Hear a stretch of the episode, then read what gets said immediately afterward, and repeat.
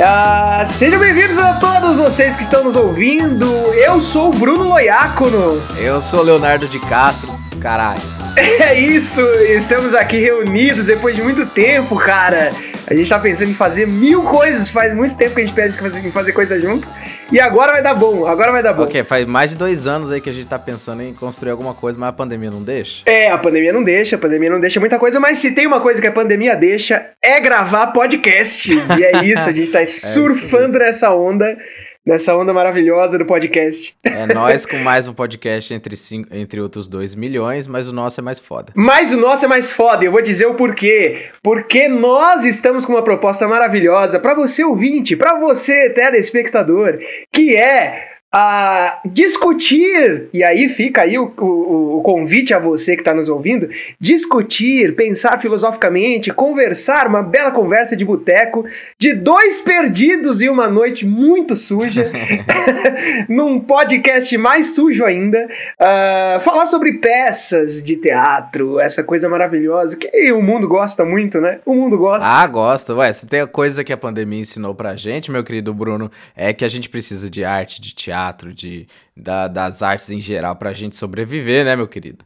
E quando a gente fala de teatro, a gente fala de vida, né? Teatro é vida, atuar é viver e nós estamos aqui vivendo através do podcast para vocês. Que lindo, que lindo, que coisa linda. Cheguei a chorar.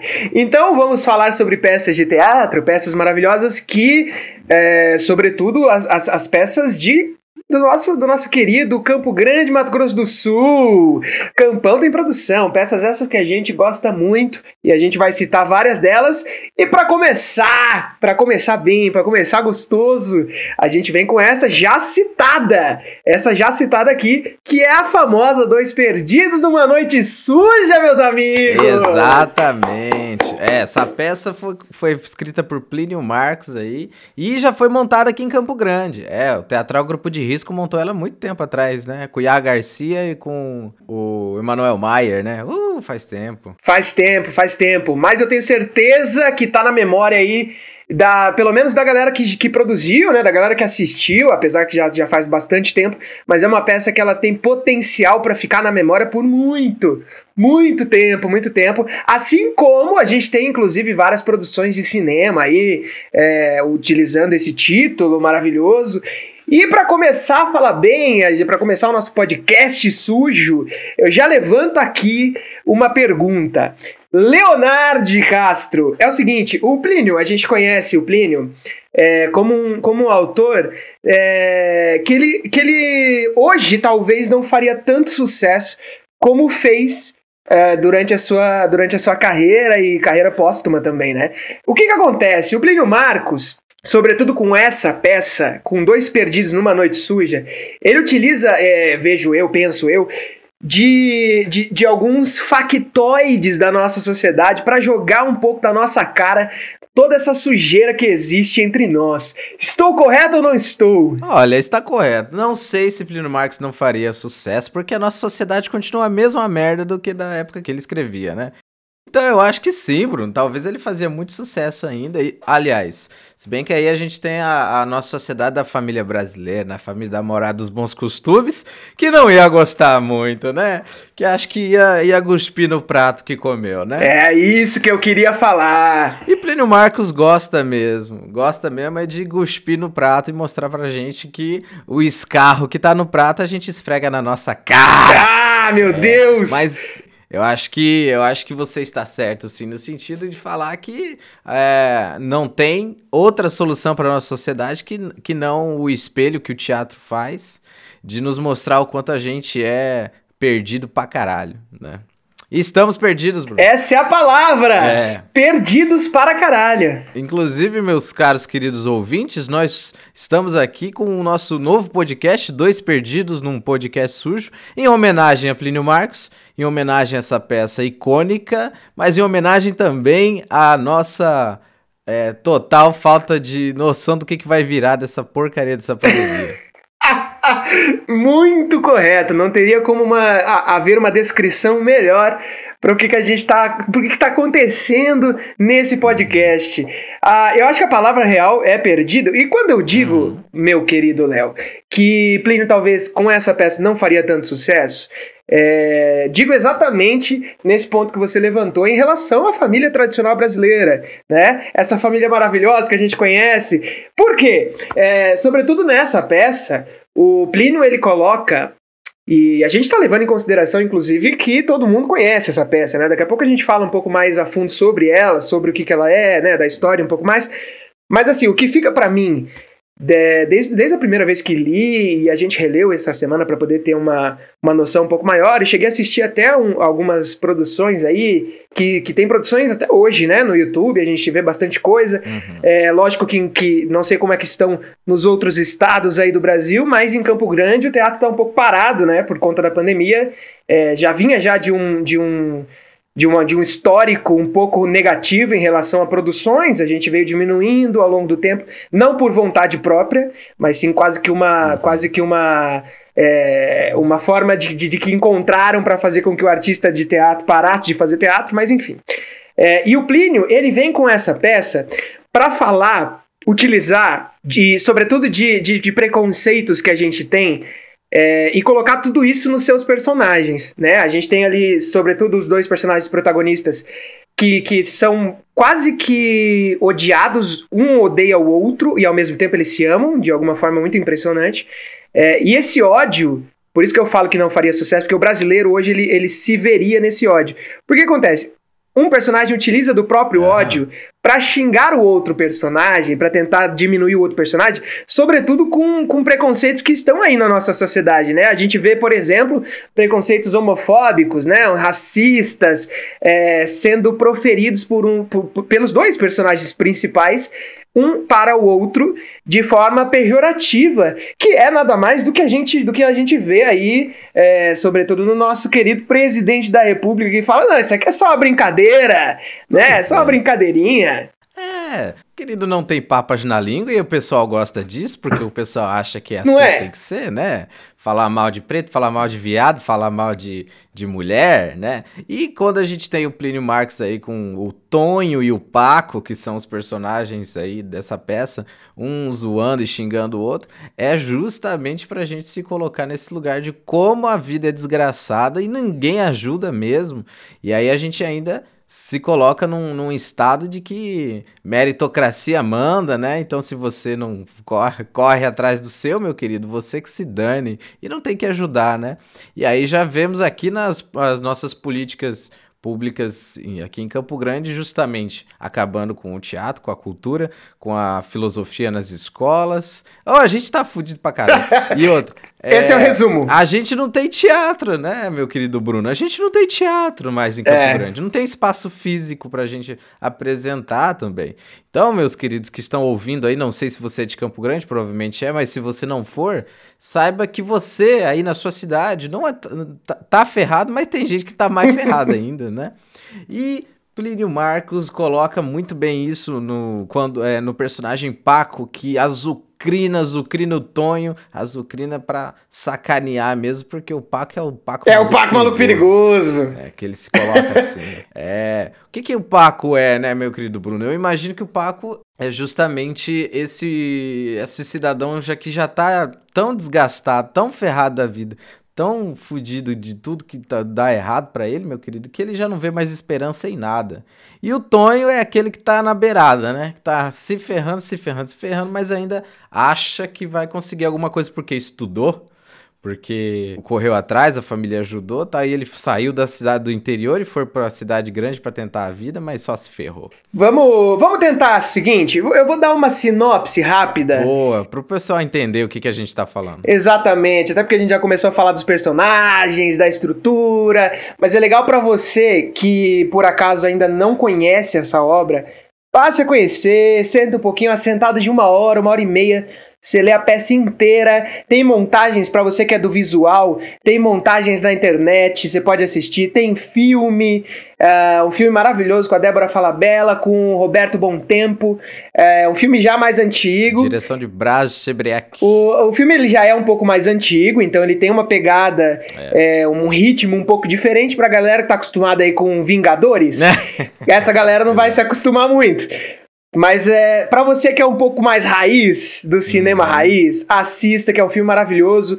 É, se você é do texto, pega e faz download de sai na internet. Tá isso aí tem tudo quanto é lugar. Você consegue, você consegue acompanhar isso de uma maneira maravilhosa. Quem quiser também manda um e-mail pra gente, manda um oi, fala: oh, vocês têm o um texto aí em PDF? A gente tem. Isso. Tá? tudo que você precisar. Isso! Pode mandar, conversa com a gente, conversa com a gente. Mas assim, já que você quer uma sinopse rápida, a, a, a, sinopse ela é, é, é, sempre é um problema, né? Pra, justamente quando a gente fala de peça, uhum. de, de peça de teatro, porque a sinopse ela acaba sendo muito simplista, naturalmente.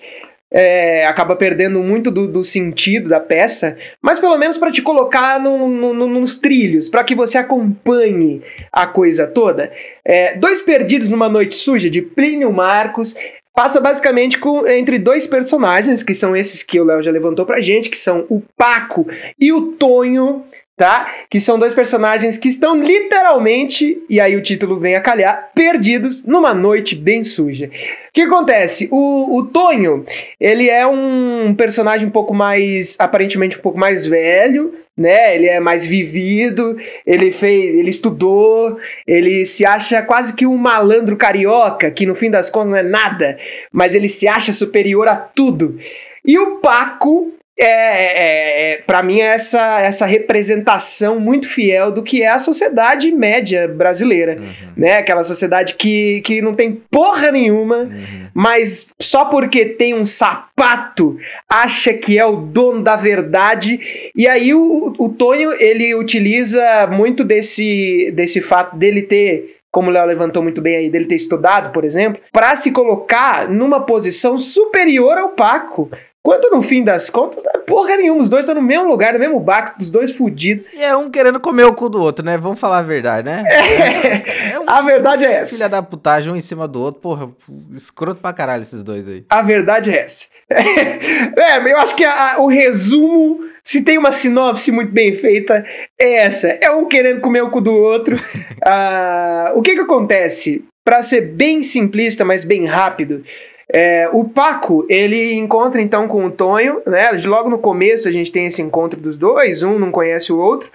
E aí é, o, o, o Tonho, ele já começa puto, né? Muito engraçado que ele já começa muito puto com o Paco.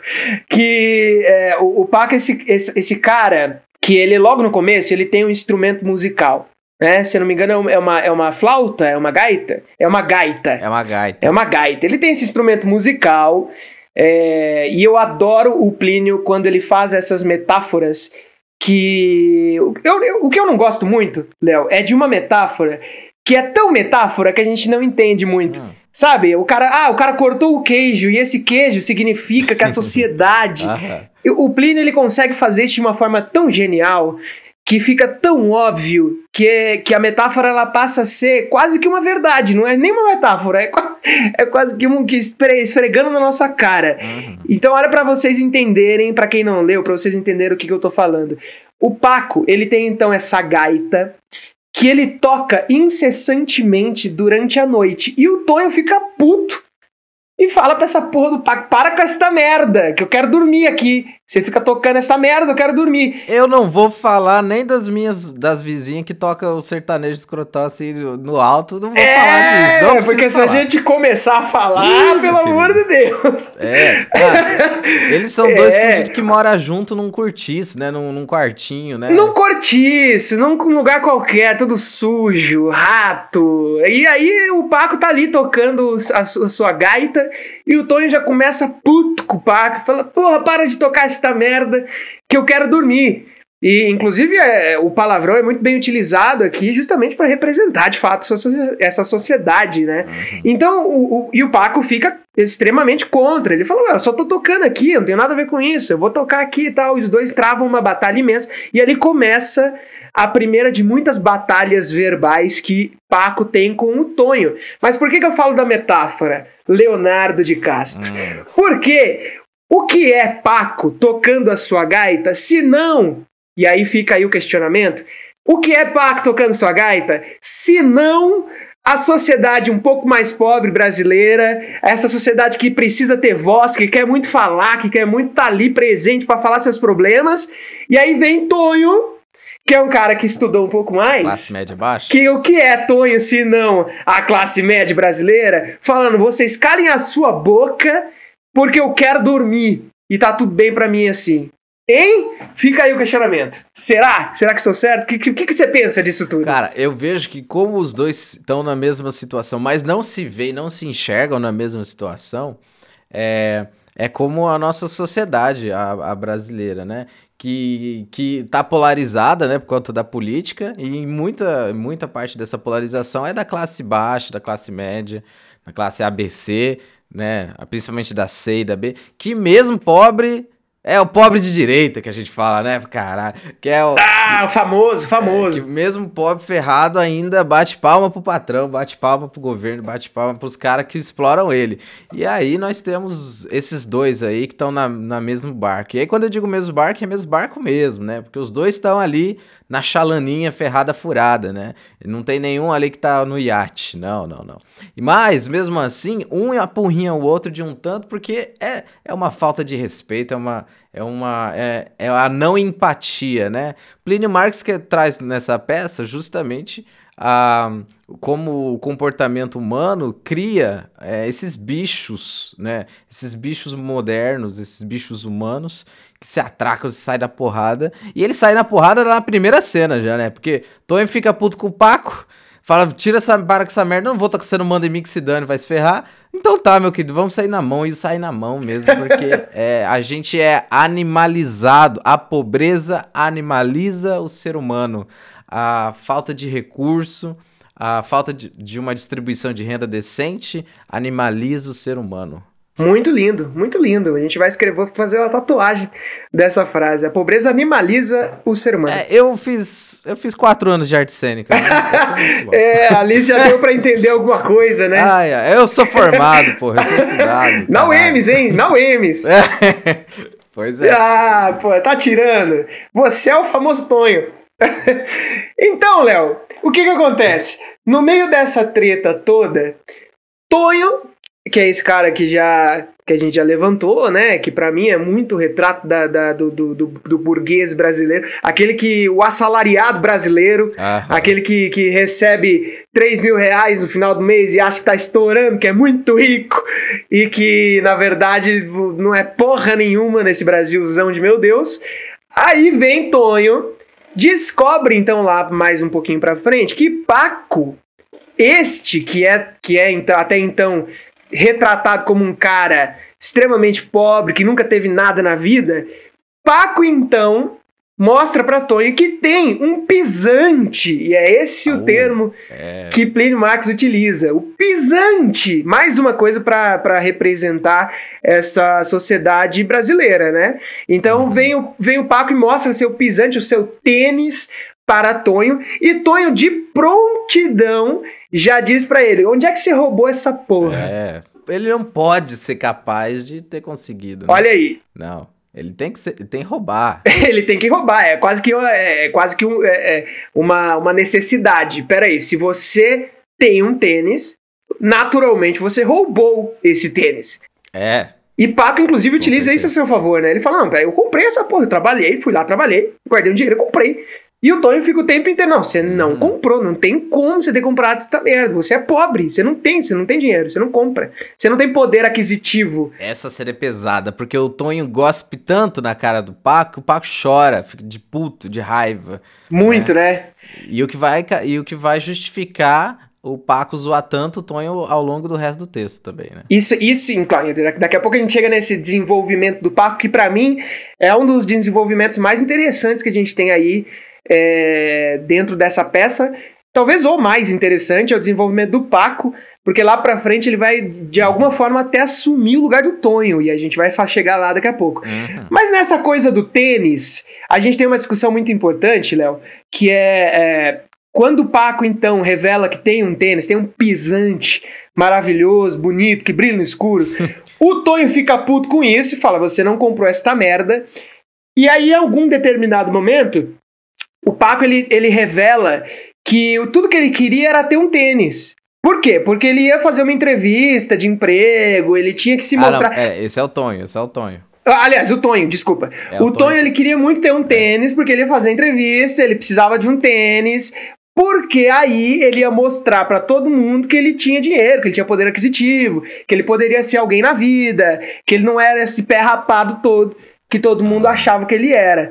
Então, é... Léo, Fica aqui o meu questionamento. Questione, questione. Qual é o seu tênis? Meu querido, isso é muito, isso é muito doido. Para se perguntar para um artista no Brasil, a gente tem vários tênis, eu acho, penso eu. Porque tem muitas coisas que geram dificuldades na nossa vida como um todo, saca? O Tonho acredita que precisa de um, de um pisante, de um sapato, de um tênis novo para conseguir as suas coisas, né? Aí a gente se pergunta o que, que a gente precisa para ser feliz, o que, que a gente precisa para correr atrás, né? É, então, meu querido, eu acho que a gente acha que vai encontrando tênis ao longo, esses tênis ao longo da vida, saca? Buscando nas pequenas coisas, é, seja estudo, seja contato, seja saber de alguém, seja é, sei lá, um, um amor, um desamor, qualquer coisa. Mas os, meu tênis, cara, é muito doido essa pergunta. o que, que é meu tênis hoje em dia? O que, que eu acho que eu preciso para ser feliz? Cara, agora uma pizza seria bom, assim, né? Mas, o seu mas, tênis seria uma pizza. É, mas o que é muito doido também, porque é, eu sou de uma, de uma geração de classe média, sabe? Uhum. É legal a gente olhar para nós mesmos nessa situação. Claro. É, eu nunca tive uma, nessa situação que o Tonho te, tá, saca? Porque querendo ou não, a gente nasceu num berço bem legalzinho, classe média e tal, mas tinha tudo, saca? A gente não tem a noção do que, que a pobreza, a, o, o, a influência que a pobreza tem na mente de alguém, saca? Uhum. É, na, na no, nas escolhas, né? No, no, que a pessoa precisa fazer para sobreviver, né? Hoje, hoje o meu, o meu, meu sapato, meu tênis é, é um sapato muito menorzinho, tranquilo, folgadinho, de boa, do que o do Tonho, do que do que dos ah, dos, das crianças que estão aí na, na, nas escolas da pandemia e não tem como estudar direito. É verdade. Tá ligado? Dessa galera aí que precisa trabalhar e ao mesmo tempo tá, tá enfrentando a morte todo dia aí. Então, a gente ainda tá num lugar privilegiado e é importante que você ouvinte entenda que a gente precisa olhar para si, sabe? A gente pode até discutir mas a gente ainda não tem esse lugar de fala. Mas filosofia, teoria tá aí também pra gente repensar toda a situação e não ser uns babaca escroto que, que zoa. Claro, claro. Que zoam os tonhos da vida, né? Que, que ajuda o pobre a ser mais pobre, né? Cara, meu tênis, eu não consigo responder. De qualquer forma, Léo, o, o, eu entendo e acho lindo o que você tá falando. Uh, no entanto, eu creio fielmente que cada um tem seu tênis e a gente não pode ficar também em comparação é, um com o outro, porque cada um tem o seu tênis, uhum. né? Cada um tem a sua, tem a sua dificuldade, cada um tem os seus, tem os seus problemas. É lógico que se a gente parar para pensar, Existem milhões de problemas muito maiores do que o que a gente está passando hoje. No entanto, eu nunca gosto de comparações, uhum. sabe assim? É, que, que inclusive é de alguma forma o que o próprio Paco faz com o Tonho. Ah, o tempo todo. Né? Eles, eles começam a se comparar o tempo todo. Ah, mas eu tenho isso, você não tem isso. Ah, eu tenho um tênis. Ah, eu tenho uma gaita.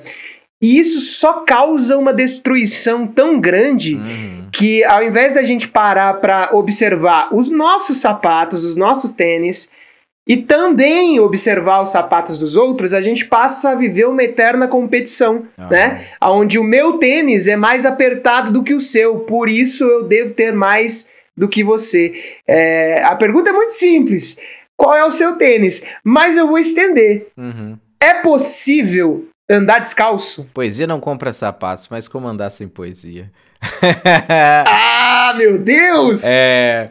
Cara, eu acho que. Acho que aí já é um outro nível, hein? aí é um outro de iluminação que a pessoa tem que ter para conseguir andar descalça. Eu, eu pensando agora no que você me falou, né? Eu acho que meu tênis está muito mais ligado à minha própria pessoa, sabe? Do, das minhas próprias limitações de que, que eu vou correr atrás. E acho que é um pouco de dinheiro também, né? Porque, uhum. não, a gente quer fazer muita coisa e não pode. Esses dias eu até tava conversando com a com a Lígia Pietro, a diretora é, da peça que, que eu tô montando, uhum. e ela, a gente tava falando assim, vendo o teatro de fora, europeu, né? Sim. E o quanto eles falam bem do teatro brasileiro, é que eles falam assim, vocês fazem teatro é, com uma caneta e fazem muito bem feito. E a Lígia tava falando assim: é, é que a gente faz teatro com a caneta porque não tem dinheiro, né, desgraçado? Porque se a gente tivesse dinheiro, a gente não usava a caneta, a gente fazia o que vocês fazem de fodão. Assim, Pô, de seria a melhor coisa. caneta do mundo se tivesse é, dinheiro. Não ia ser uma bique, não. É, teatro pobre, teatro oprimido, nasce onde? Nasce no Brasil, né? É. Porque a gente, Só no Brasil. Você acha que vai nascer na Suécia o teatro oprimido? Na, na, você acha que vai. Não pessoal lá de Dubai tá de boa, sabe? Ah, nunca! Não, então, meu querido, eu acho que é um pouco. Meu sapato é um pouco de dinheiro mesmo, porque a gente não tem dinheiro para fazer tudo que quer. Sim. Gente, enfim, vive legal tal, não passa, felizmente não passa fome e tal. Mas eu não tenho plano de saúde. Aí já, você já começa a ficar com o pé atrás, assim, né? Aí, ó, tem. É um pouco de. das da nossas próprias limitações é, enquanto ah, sei lá, enquanto ser humano, saca? De tipo, ai, o medo, será que eu vou, será que eu não vou, tal. É, um, o medo do novo, o medo da, da, tentativa, o medo de sair da segurança. Uhum. Hoje a gente, eu vivo numa, num lugar de segurança que é muito bom, mas também é muito ruim, né? Que te coloca sempre nesse, nesse estado de você vai ficar aí para sempre. Isso me dá um medo, Bruno. e, ah, mas agora que você tá levantando essa questão, ah. Diga para mim, Bruno Loiaco, no qual o seu sapato. Léo, é, cara, eu vou eu vou até ser um pouco redundante com você, porque eu acho que o meu sapato é muito parecido com o teu também. É, embora eu acabei de falar, fazer um discurso que, que é, é bom não comparar, a gente é, é, inevitável, né? A gente acaba comparando. Mas de qualquer forma, Léo, eu acho que o meu sapato ele tá muito é, direcionado, claro, a dinheiro, porque eu acho que a gente vive num mundo capitalista e é muito difícil você não ter esse sapato, uhum. né? Você não ter aí no teu armário um par de sapatos escrito dinheiro. É, mas de qualquer forma, é. Tirando esses sapatos, eu creio que o, o, os meus sapatos eles estão muito ligados a condições intelectuais. Eu sempre acho que eu preciso estudar muito mais do que qualquer coisa. Preciso sentar. Sempre eu, eu, eu, eu paro para pensar e falo, meu Deus, eu preciso sentar e estudar mais. Uhum. Porque tem uma coisa que. E aí é, entra a gente voltando ali para Dois Perdidos. Tem uma coisa que essa, essa, essa falácia do Tonho ter estudado e falando, eu sou estudado, eu sou melhor do que você porque eu estudei. Que no caso é uma grande bobeira, uhum. né? Porque ninguém é melhor do que ninguém, muito menos porque estudou alguma coisa.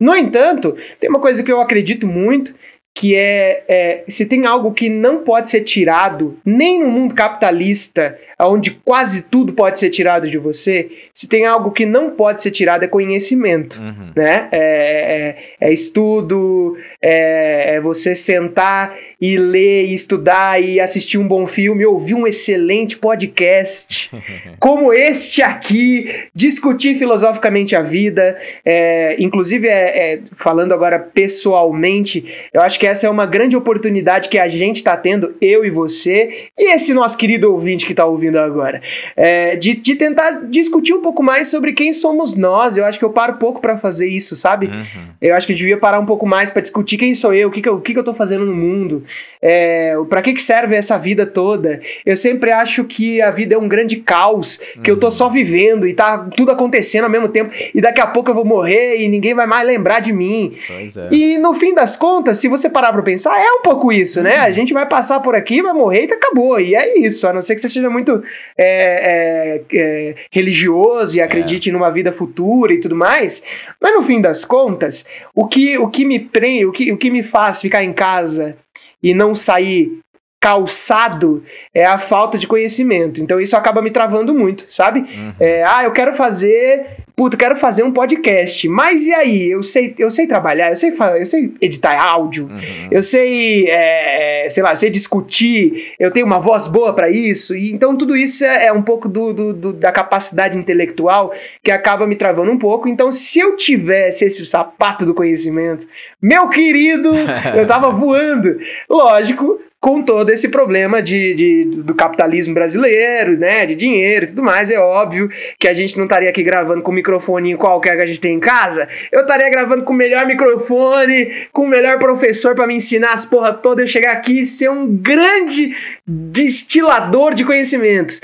Mas enquanto isso, tal qual Tonho e Paco, a gente vai vivendo a nossa vida e tentando Tonho, se encontrar cara, de alguma forma com é os sapatos que a gente a tem cara, disponível no mercado. numa situação de, de total é, inércia, né? Porque ele não vê outras alternativas por conta do preconceito do pessoal, né? O pisante dele é furado. No, no texto ele conta a história que ele foi lá procurar emprego, o cara, o empregador olhou ele de cima a baixo, chegou no, no sapato, deu uma risada, falando isso aí tá ferrado.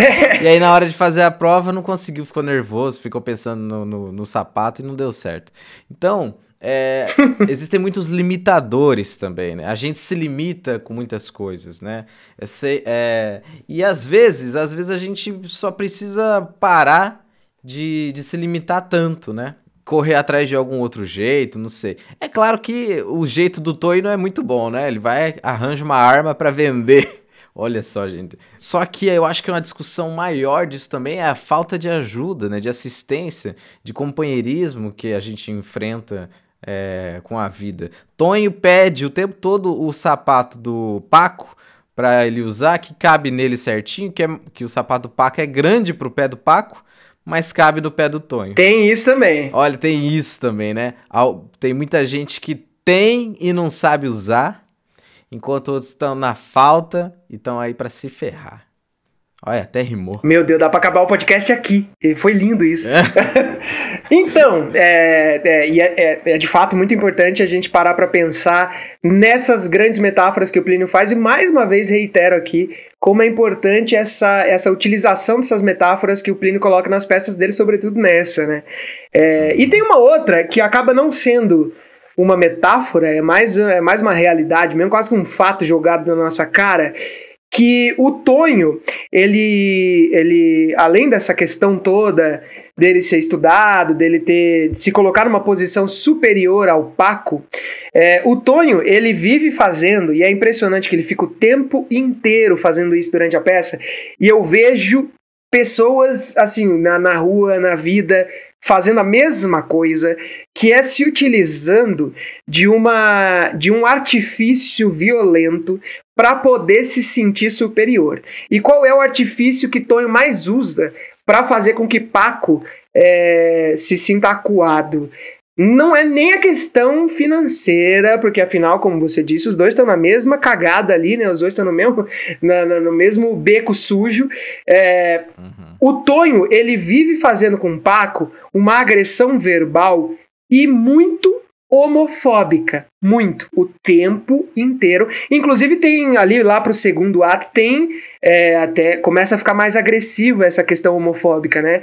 Então tem cenas e cenas, algumas cenas muito bem claras, falando sobre é, o, o, o Tonho xingando muito o Paco, e lá pra frente o Paco devolve, o que é mais impressionante. Você ia dizer alguma coisa? É, o Paco devolve, é isso que eu ia falar, o Paco devolve principalmente quando o Tonho se, se envolve num problema aí com um dos dos colegas de trabalho deles, que eles trabalham carregando caixa no mercado, né? Sim. E aí tem, o tem um personagem que é citado, que é o Negrão, uhum. que fica puto com o Tonho, né? Porque ele pegou aí uma caixa que não era dele e tal, para carregar. E aí quer bater, quer matar o Tonho, e o Tonho vai lá conversar. E só porque não entrou na porrada com o Negrão, Paco usou o Tonho geral e fala, mano, você, como, como tá no texto, né? Você é a boneca do negrão agora. Você trabalha para ele. E aí, e aí ele fala, e o Tonho fala o tempo todo, pô, cara, me ajuda, você é meu amigo. E Paco fala: quem tem amigo é puta. É. Tá bom, meu querido? Você, agora é boneco, você vai se ferrar. E é isso, cara. É, são, são.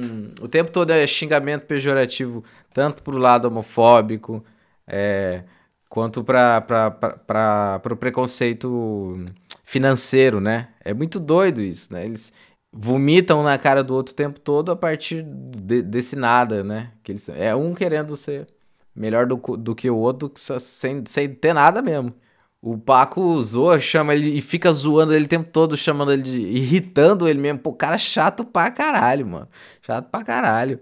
Puta. Aí eu fico pensando na, na, na vida escrachada mesmo, né? Da, da, da, da pessoa paupérrima, que a vida é esse. A, o Paco é essa vida que, que olha para você e zoa e enfia o dedo na sua cara e fala: você é um bosta, você é um bosta, você é um bosta, você é um bosta. O tempo todo. Puta, cara, aí não é para qualquer um, né? Aí a pessoa fica louca mesmo, né? Aí vai dizer que a violência não, não vai estar tá, não vai tá inserida num, num cara que tá nessa merda o tempo todo. Eu queria, ninguém aguenta. Num contexto desse, é, né? Ninguém aguenta. Claro, claro, claro. De alguma forma justifica-se, não que seja correto, mas justifica-se, uhum. né? A, a, violência, ela tá presente. Mas eu, quando eu falei lá atrás sobre a, a, o crescimento e o desenvolvimento do Paco nessa história, era sobre isso que eu tava falando. É, o Paco tem aquela grande história, meio frase de Facebook, mas uhum. é, é boa, que é aquela grande história do, do oprimido ele em algum momento, quando ele recebe algum tipo de poder, ele passa a se tornar o opressor, é. né? E no caso do Paco, é exatamente isso que acontece. O Paco ele fica o tempo inteiro sendo oprimido por Tonho, com xingamentos, com preconceitos, com até porradas. E aí, no primeiro momento que ele tem, na primeira oportunidade que ele tem para poder virar o jogo, ele fala: Ah, meu querido, é agora, eu vou é aproveitar. É. Então quer dizer que você agora é a boneca do negrão. E ele aproveita mesmo no, no, no ambiente dele, aí como você bem disse, é, quando, a, quando a violência está muito inserida nessa sociedade, né? Porque essa a, a peça é uma pequena sociedade, uhum. né? ela não deixa de ser isso, uma representação da nossa sociedade ali em, em dois personagens mais alguns paralelos. É, então, o Paco ele utiliza essa violência que está o tempo inteiro ali sendo mostrada para ele como uma forma de oprimir, uma forma de poder. E quando ele pode, ele fala: será que eu vou continuar sendo a porra do oprimido aqui, que vai continuar tomando porrada de graça? porra nenhuma, eu vou é devolver. Uhum. E aí ele devolve na, na moeda que mais atinge o Tonho. Ele fala, então você é que é a boneca do negrão. E o Tonho fica puto, porque afinal ele é homofóbico, então ele não pode ser tratado como uma mulher, ele não pode ser tratado como um viadinho, como ele mesmo diz, ele não pode ser tratado como uma bichinha, porque ele é macho pra caralho. E aí, de repente, ele mostra uma vulnerabilidade e o Paco fala, opa, uhum. ah, então você tá vulnerável? Então toma. E aí começa uma troca de agressões muito, muito claro, muito evidente, talvez até maior do que qualquer outra agressão que eles já tiveram durante a peça, né? E a partir daí a coisa só vai ladeira abaixo. Só vai ladeira né? abaixo. É, e eu vejo essa, essa história do Paco sendo repetida em muitos lugares, em amigos meus, em, em pessoas da sociedade. É, é, a gente vê aí até famosos, né? Uhum. Que eram oprimidos, essa galera que saiu da pobreza e tá muito rica e começa a ser o, o, o opressor de fato, né? Começa a votar 17. A porra uhum. toda tá acontecendo. E a gente tá vendo aí, o Plínio já falava isso há muito tempo, né? É. Lembrando que essa peça é de 1966. Eita de 66. Ó, a ditadura aí. Então a gente tá aí, ó, ah. estamos em 2000, a ditadura estourando. E a gente tá aí vivendo exatamente a mesma coisa que estávamos vivendo em 1966. Olha que merda, eu não sei, acho que eu vou terminar esses podcasts eu vou ficar muito triste. Era pra gente se divertir e eu vou sair daqui numa depressão fodida. Não, eu acho que é, é, isso que é o papel do teatro, né? É, é, é fuder a nossa cabeça, né? é fazer a gente ficar ainda mais é, fudido com tudo isso. É, porque a gente precisa pensar, né? O teatro nos dá a possibilidade de ensaiar o horror que a gente não vive cotidianamente ou que a gente não tá tão próximo, mas que muita gente tá. Sim. E a gente não tem contato, né? Então, é, a gente, se a gente vê e fala, meu Deus, isso existe. Existe. Existe você aí que, que tá na sua vida boa, que tá ganhando aí seus 7 mil reais no mínimo aí por mês. Ou então você juiz, você que tá que tá tranquilo aí, funcionário público que não, tá, que não quer saber de mais nada, não quer saber de ninguém, apenas aí da, do, de ter dinheiro para pagar o seu dízimo, meu querido. Então você saiba que existe um mundo muito maior além do seu aí que você é só uma gota no oceano. E uma gota de merda, né? Nossa, é outra, é outra frase pra gente finalizar, né? Uma gota de merda no oceano inteiro que também é de merda. Então tá todo mundo uma merda e tá todo mundo muito bem, muito feliz. Léo, deixa eu te falar. É, o, o, Plínio, ele tem. A gente acabou nem comentando muito sobre o próprio Plínio Marcos, é, que eu acho que talvez seja assim, top 10, top 5 dramaturgos brasileiros da história. Não sei se tem cinco melhores do que ele, não. E a gente tem algumas peças muito muito famosas, né, do Plínio. Uhum. Essa é uma delas, Dois Pedidos de uma Noite Suja, que dá é, essa nossa homenagem aí no nosso podcast. A gente tem a Navalha na Carne, que também foi feita aí em, durante a ditadura. Aqui em Campo Grande, Circo do Mato montou Navalha na Carne, que é pesadíssimo. Circo do Mato, pesadíssimo. E, e Plínio Marcos sempre, né, tem essa pegada meio pesada. Sim. E o Circo do Mato montou com, muito, com, muito, com muita dignidade essa peça. Navalha na Carne também foi escrita ali em 1969. Ou não? Ah, não, foi o filme que foi em 69. Deixa eu ver aqui exatamente quando foi na Vale na Carne. Porque é, o, o, Plínio, ele tem essa pegada, assim como outros grandes dramaturgos brasileiros, tal qual um Nelson Rodrigues da vida, de utilizar muito a, a realidade, né, em, em forma de metáfora, claro, mas a realidade para falar, para falar o que, o que se quer falar. E, e Dois Perdidos, é, ele finaliza, para a gente ir para a reta final aí, da nossa, da nossa obra, uhum. o Dois Perdidos ele finaliza, e aí vem essa, essa grande transformação aí do Paco, onde ele se transforma de fato um opressor. É. É, o, os dois começam a ficar muito putos um com o outro.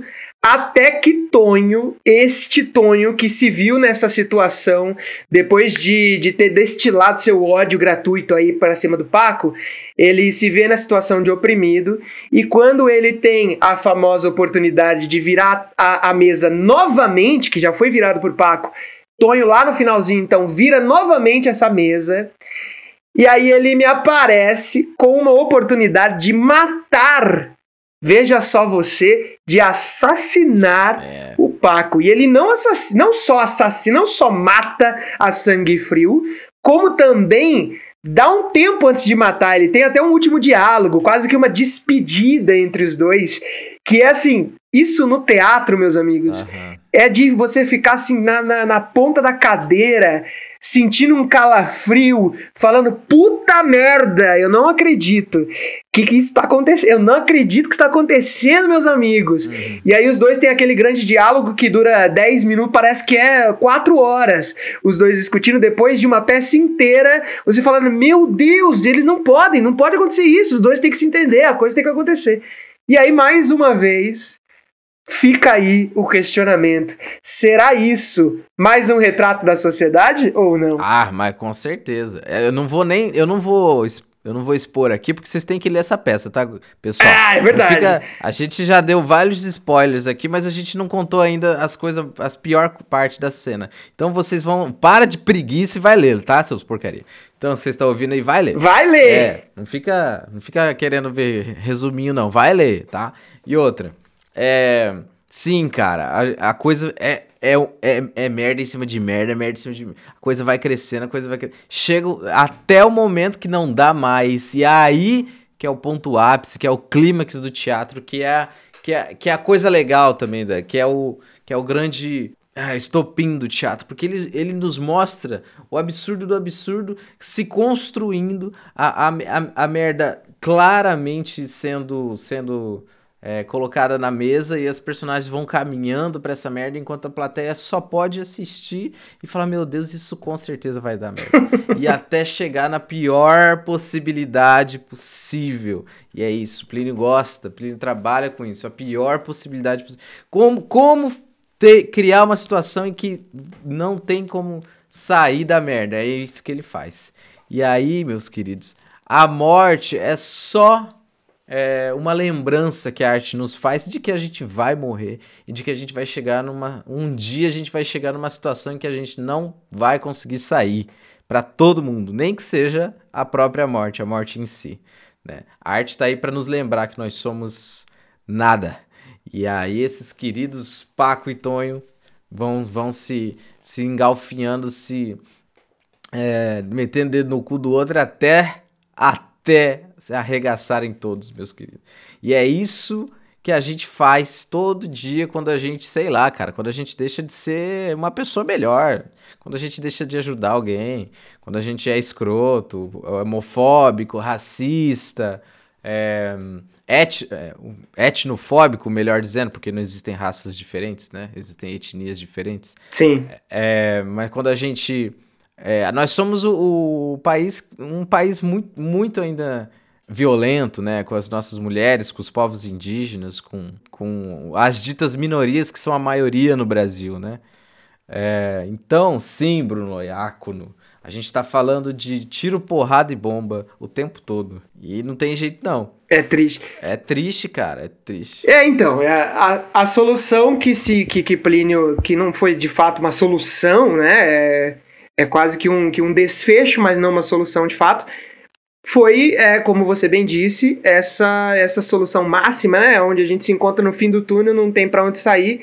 E a única saída é a morte. Uhum. E aí, então, a gente, ele bem finaliza a peça com, com esse desespero total e você sai do teatro acabado, uhum. querendo querendo querendo fazer alguma coisa para mudar o mundo e ao mesmo tempo se vendo muito impotente. É. O que é pior, né? Cara, o que é pior. É a melhor coisa e a pior coisa é você sair do teatro assim, meu Deus.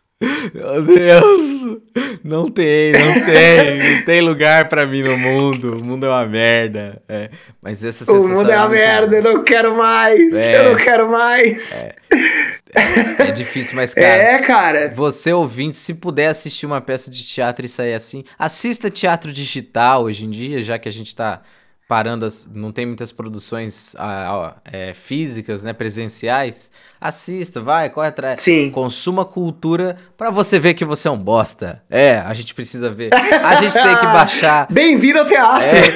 É, é, teatro serve pra gente ver que a gente é um bosta também, pra gente baixar a cabeça. É, é, é não é terapia, mas é terapêutico, né?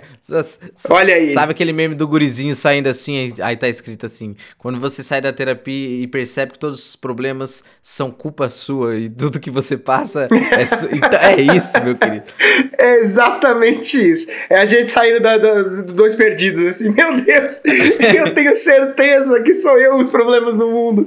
Sou pois eu, é. eu, meu Deus do céu! Isso é muito bom. Eu acho que, é, a, cara, é muito bom montar um podcast chamado Dois Perdidos num podcast sujo, porque a gente vai falar de teatro, ou seja, a gente vai falar de criação de problema. Exatamente. Teatro é para criar problema, não é para resolver. Não é para dar resposta Se nenhuma. era para resolver, você tinha ido no psicólogo, não é. ia no teatro.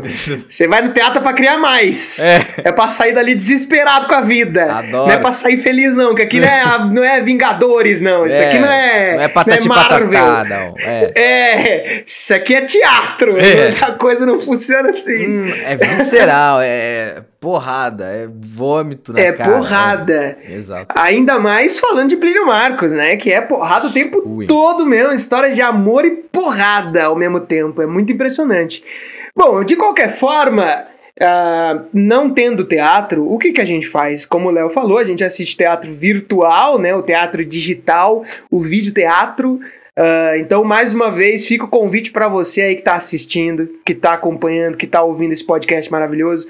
Vai assistir teatro digital, assiste Dois Perdidos numa Noite Suja, tem um monte de adaptação na internet, tem filme, tem discussão, tem outros podcasts falando sobre isso. Então, para um pouquinho no seu almoço, ao invés de assistir o jornal, vai assistir Dois Perdidos numa Noite Suja, que você vai sair dali muito mais bem informado, uhum. porque o mundo é isso aí. Né? O mundo é exatamente isso aí que está sendo apresentado. E o Plínio, mais uma vez, escreveu isso em 1966.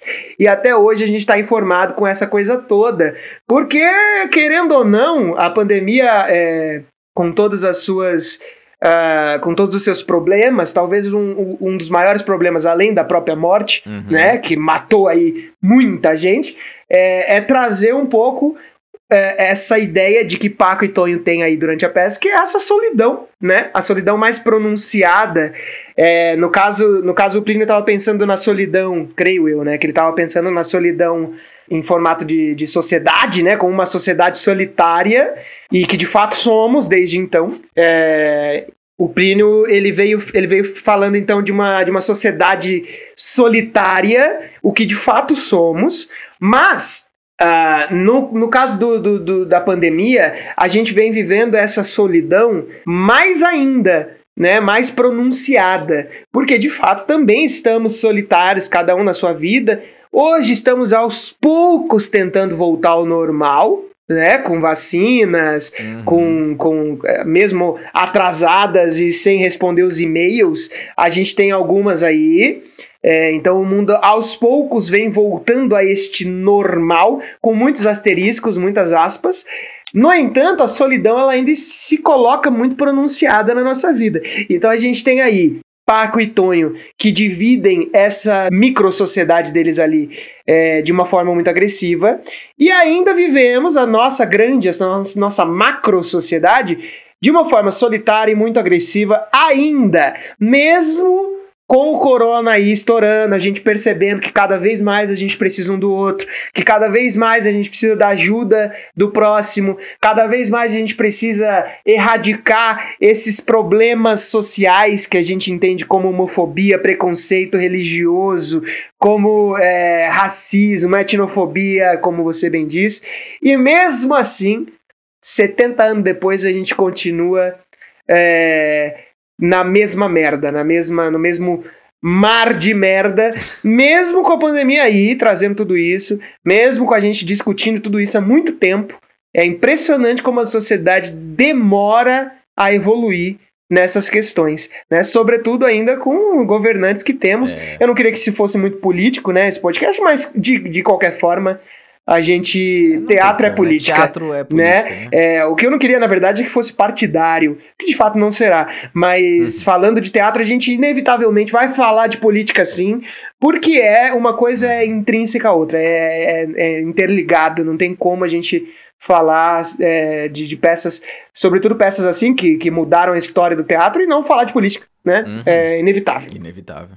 Olha, eu tô muito feliz por estar aqui conversando com você, Bruno, e compartilhando essa conversa, porque, cara, esse é o nosso. É um momento de, de revisitar não só a teoria que a gente aprende na faculdade de teatro, mas colocar essa, essa praxis, né, essa prática da teoria na nossa vida e poder compartilhar isso com você, querido ouvinte, querida ouvinte, queride ouvinte, para que você também veja que existe muita produção de conhecimento em cima das obras teatrais que a gente vai sempre levar é, para a vida inteira, né? que é uma experiência única na sua vida, vá ao teatro, assista teatro e pense teatro, né? porque é, é a nossa sociedade que está em xeque, que está em jogo. E é um prazer enorme estar tá aqui com vocês, ouvintes, fazendo aí um podcast para conversar sobre essa arte maravilhosa que é o teatro, sobre todas as, uh, as vertentes das artes cênicas, falar um pouco do teatro aí de Campão, de Campo Grande. Semana que vem a gente vai trazer outra peça que também foi montada aqui. Maravilha! E convidar vocês a, a, a sugerir também, se vocês têm alguém, alguma peça ou, ou algum conhecimento, se você quer, quer saber um pouco mais da história do teatro de Campo Grande, só mandar aí o seu contato, seu e-mail para Leonardo Castro ou Bruno Loiacono aí nas redes sociais. Logo a gente vai. É, e também o nosso e-mail, né? Que a gente ainda nem criou, a gente vai criar e na semana que vem a gente fala. a semana que vem, então você vai ter que ficar até semana que vem para poder é. descobrir o, o nosso e-mail para você mandar suas sugestões, mas isso é uma grande verdade. A gente vai fazer então essa primeira temporada a gente vai chamar de temporada, porque a gente vem aí de séries, de, do, do cinema. A gente é de teatro também, né? A gente faz sessões. a gente é de, de teatro, a gente chama como a gente quiser também. então, nessa nossa primeira temporada, a gente vai falar bastante de peças que foram montadas aqui, algumas foram escritas aqui, uhum. como é o caso da semana que vem, que falaremos de uma peça maravilhosa. Não faz tanta propaganda que a peça é uma bosta e o pessoal fala. Mentira, vai ser massa, vai ser massa. A peça maravilhosa, não, é maravilhosa sim. Ele tá sendo falso humilde, porque a peça da semana que vem é escrita por ele. Aliás, Leonardo, já aproveita e, e faça aqui o jabá eu não sei quando isso vai ao ar, mas já faça esse jabá, porque temos é, nos próximos, na, em agosto, se não me engano, né? No mês que vem, Exato. aí a estreia de. Estamos gravando aqui em setembro, né? Então, a, em, em, setembro não, em julho. e, e temos aqui, então, no mês que vem a estreia aí de mais uma peça, a dramaturgia do novo dramaturgo sumatogrossense, oh, que é este que, que nos comunicou, Leonardo de Castro, é esse cara maravilhoso. Teremos a estreia aí de uma peça escrita por ele, que é Crema. Fale rapidamente aí sobre essa estreia, faça esse jabá. Tá, pessoal, é o seguinte, é, em agosto de 2021 vai estrear Crema, um espetáculo realizado pelo Circo do Mato, a companhia que trabalho, em, que eu assino a dramaturgia dela. É uma peça sobre a pandemia, óbvio. Naturalmente. É, é uma peça sobre é, essa situação toda aí de, de isolamento, que conta a história de duas mulheres, uma mãe e uma filha, que precisam se confrontar e confrontar esse cotidiano monótono de, de duras penas. E elas passam assim por perrengues entre elas, elas não têm uma relação muito boa, que vai misturar aí questões como maternidade, como é, dever, como o amor que elas sentem uma, pra, uma pela com a outra, mas também a, a loucura que é, é, se desgarrar de uma da outra. E com a direção da maravilhosa Lígia Pirieto. Bom demais. Com a Nilciene Maciel e a Natália Maluf na atuação. E com a arte da B. Pérez, que foi maravilhosa. E apreciem e vejam produções locais, galera. Isso. Tem um apelo que é bom dizer é que vocês já entenderam que a arte salva, né, na pandemia. Mas eu pergunto para vocês, quem salva os artistas? Né? São vocês, público. Então, vamos lá, vamos discutir, comprem os ingressos, consumam arte e que, que a gente vai aumentar ainda mais o campo de conhecimento e discussão social, que a gente reveja nossos conceitos e saiamos melhores do que entramos nas sessões. E ah, é teatro digital, viu, povo? A gente vai apresentar pelo Zoom, para não ter perigo, né? Porque não sei você, é, não sei vocês, mas eu peguei a porra do Covid, fiquei fudido aqui em casa. Caraca, que merda. Foi recente, inclusive, a gente teve que adiar essa gravação, adiar a estreia aqui do nosso podcast por conta disso, mas graças a qualquer coisa aí que você acredite, Tá tudo bem. Tá, tudo tá aí, faceiro bonito, cabelo esvoaçante. Léo, muito obrigado pela presença hoje. Obrigado. A gente tá arrasando. Finalmente vamos montar esse negócio, a coisa vai estourar. Então, como vocês já bem viram, semana que vem vamos falar bastante sobre uh, aí as peças de Leonardo de Castro. Eita. Temos aí uma peça muito importante que é o Checkmate, uh, que ganhou prêmios, foi para Rio de Janeiro, a galera fez livro, o caralho. E aí temos Crema, que vai estrear então em agosto de 2021.